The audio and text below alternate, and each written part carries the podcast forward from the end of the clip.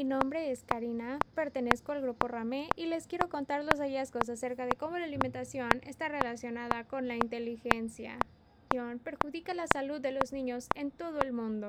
La pobreza, la urbanización, el cambio climático y las malas decisiones alimentarias dan como resultado dietas perjudiciales para la salud de niños sufre las consecuencias de la mala alimentación y de un sistema alimentario que no tiene en cuenta sus necesidades. El Estado Mundial de la Infancia 2019 revela que al menos uno de cada tres niños menores de 5 años o más de 200 millones está desnutrido o sufre sobrepeso entre los 6 meses y los 2 años de edad no reciben alimentos que potencien un crecimiento rápido de sus cuerpos y sus cerebros. Esta situación puede perjudicar su desarrollo cerebral, interferir con su aprendizaje, debilitar su sistema inmunológico y aumentar el riesgo de infección y en muchos casos de muerte.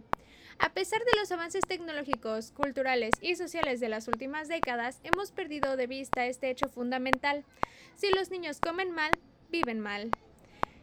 Millones de niños subsisten con una dieta poco saludable porque simplemente no tienen otra opción mejor. La manera en que entendemos y respondemos a la malnutrición debe cambiar. No se trata solo de conseguir que los niños coman lo suficiente, se trata sobre todo de conseguir que coman los alimentos adecuados. Ese es el desafío de todos nosotros hoy en día más completa hasta la fecha de la malnutrición infantil en todas sus formas en el siglo XXI describe una triple carga de malnutrición, la desnutrición, el hambre oculta, causada por la falta de nutrientes esenciales y el sobrepeso entre los niños menores de 5 años, al tiempo que señala que en todo el mundo dicen de retraso en el crecimiento o son demasiado pequeños para su edad. 50 millones de niños sufren de emaciación o son demasiado delgados para su estatura. 340 millones de niños, es decir, uno de cada dos, sufren carencias de vitaminas y nutrientes esenciales como la vitamina A y el hierro.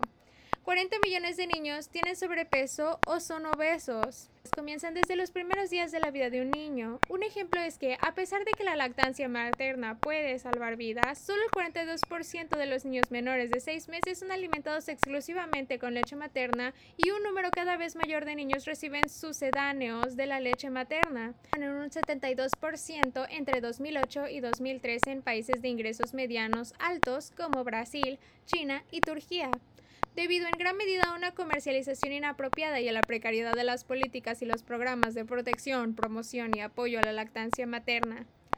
A medida que los niños comienzan a consumir alimentos blandos o sólidos cuando cumplen seis meses, a muchos de ellos se les suministra el tipo incorrecto de dieta según el informe.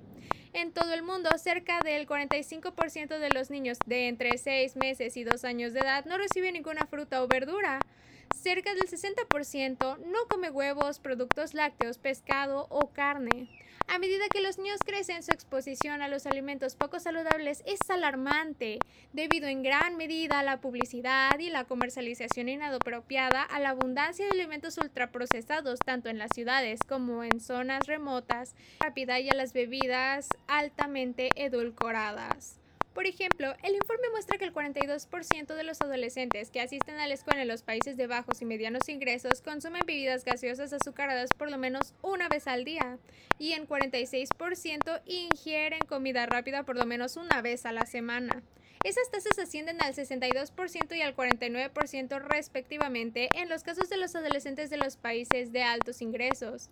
Como resultado, los niveles de sobrepeso y obesidad en la infancia y la adolescencia están aumentando en todo el mundo.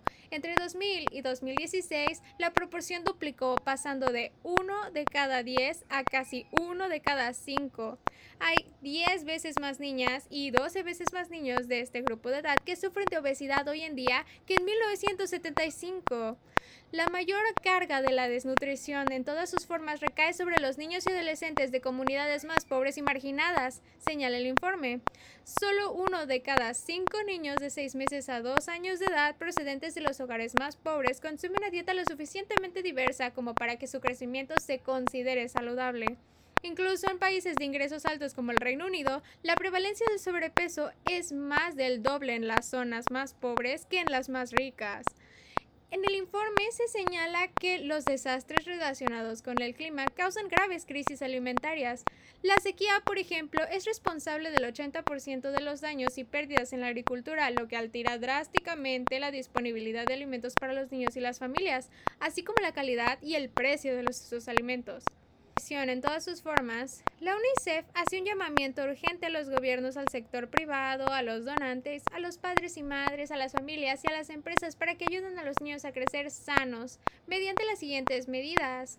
Empoderar a las familias, los niños y los jóvenes para que exijan alimentos nutritivos, incluso mejorando la educación nutricional y utilizando legislación de eficacia aprobada como los impuestos sobre el azúcar para reducir la demanda de alimentos poco saludables.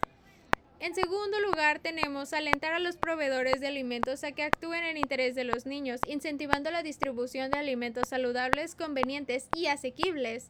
En tercer lugar, tenemos establecer entornos de alimentación saludable para niños y adolescentes mediante la utilización de enfoques de eficacia demostrada, como el etiquetado preciso y fácil de comprender y unos controles más estrictos de la comercialización de alimentos poco saludables. En cuarto lugar, tenemos movilizar los sistemas de apoyo como salud, agua, saneamiento, educación y protección social para mejorar los resultados en materia de nutrición para todos los niños. En quinto lugar y último, tenemos recopilar, analizar y utilizar periódicamente datos y pruebas de buena calidad para orientar la acción y hacer un seguimiento de los progresos. Según FORE, estamos perdiendo terreno en la lucha por una dieta saludable. Esta no es una batalla que podamos ganar por nuestra cuenta, Necesitamos que los gobiernos, el sector privado y la sociedad civil den prioridad a la nutrición infantil y trabajen juntos para abordar las causas de alimentación poco saludable en todas sus formas. ¿Y tú qué piensas acerca de la alimentación de los niños?